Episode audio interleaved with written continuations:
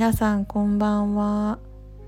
えー、今日のテーマはズバリ SNS 運用についてです、えー、タイトルにもある通りなんですけど最近ねとあるインスタグラマーさんのストーリーズを見た時にもう今年一と言ってもいいくらいめちゃくちゃ内容が刺さりまして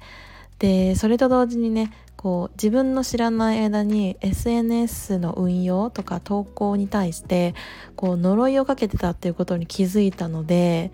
ちょっとね解きますという決意表明になります。はい。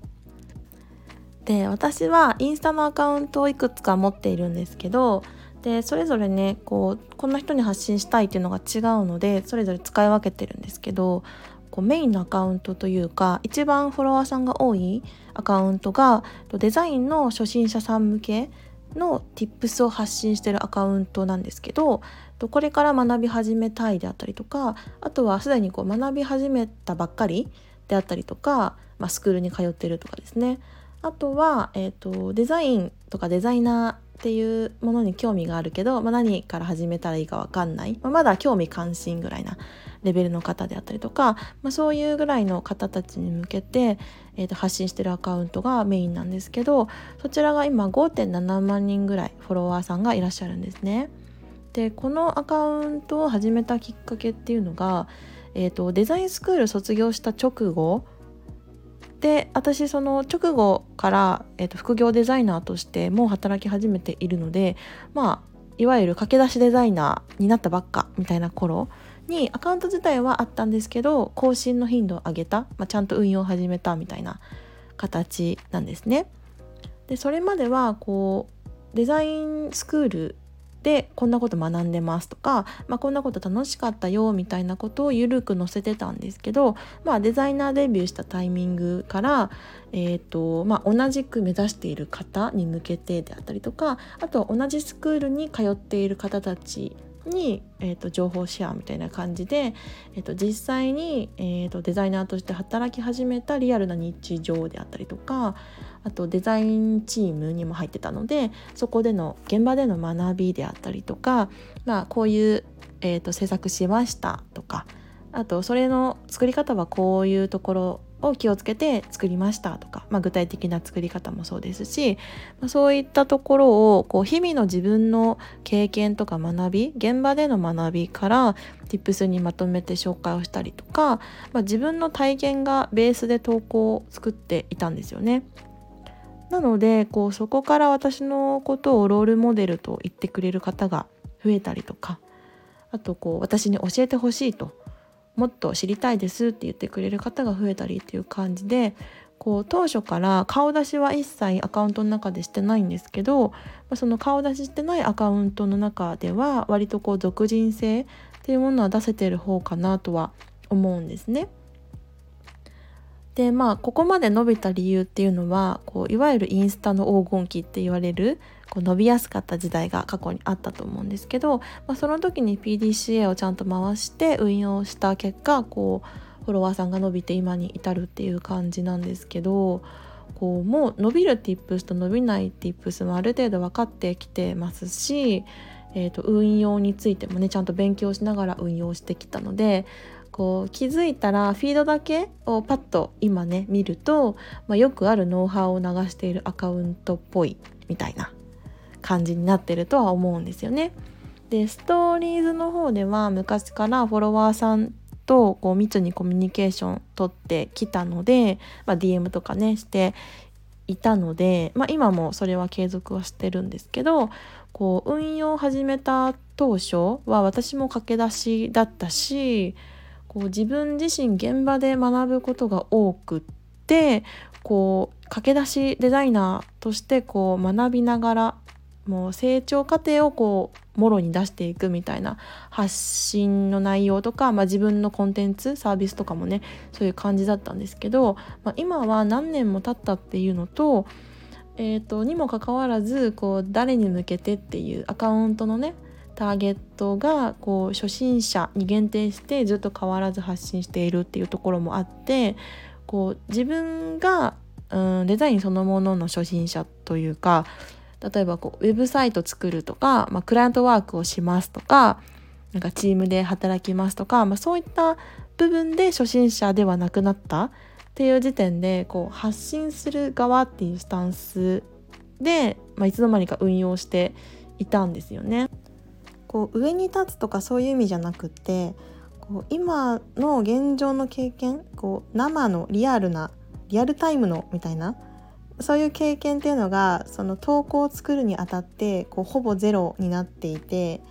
こう駆け出しの頃の経験を元にしたりとか、まあ、あの時こうしておけばよかったとか私はま後悔したとか、まあ、こういう経験をしたからみんなにはこうしてほしいとかこういうのがおすすめだよとか、まあ、そういうねアカウントの方向性的に仕方ない部分はあるっちゃあるんですけどこう私の過去の経験をもとにみんなのためになる発信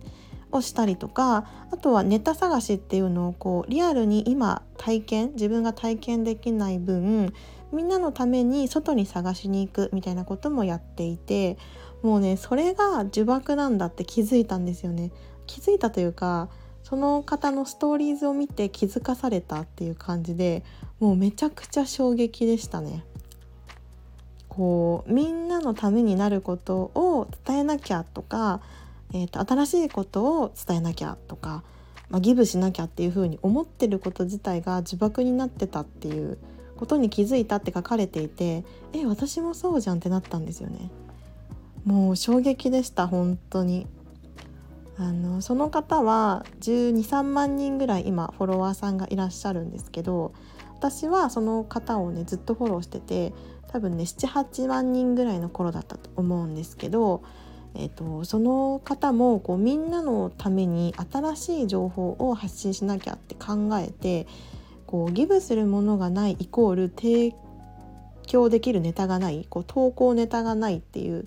風に思ってしまってコンテンツ考えるのに苦しくなっちゃってたらしいんですね。でもこう「How to」とかテクニックとかこう外にネタを探しに行くんじゃなくて自分の世界観好きな世界観とか今学んでいることとかこう自分の日々の暮らしの中に気づきとか学びがあるって気づいたと。だからそれを発信すればいいじゃんみたいな。自分の中にいくらでもあるじゃんって気づいたんですって書いてあってもうそれが SNS で投稿する上で一番大事なマインドじゃんってなったんですよね。もうすごい共感したというかもう刺さったっていう感じ ですね。こうみんなのためみんなのためっていう感じとかこう外に探しに行く、まあ、情報収集、まあ、インプットインプットみたいな感じももちろん悪くはないんですけどこう自分が成長し続けていればこうシェアできることっていっぱいあるしこうそれを見た方が私もやりたいとか私もそれ好きみたいにこう興味を持ってくれれば嬉しいってその方も書いてあってこう私もアカウントを始めたきっかけとかこう今も変わらず根っこにあるマインドってそれだよなって思ったんですよね。で私はマルチポテンシャライトっていうあの性質を持っていてあとストリングスファインダーも上位資質の3番目に学習欲が来るぐらい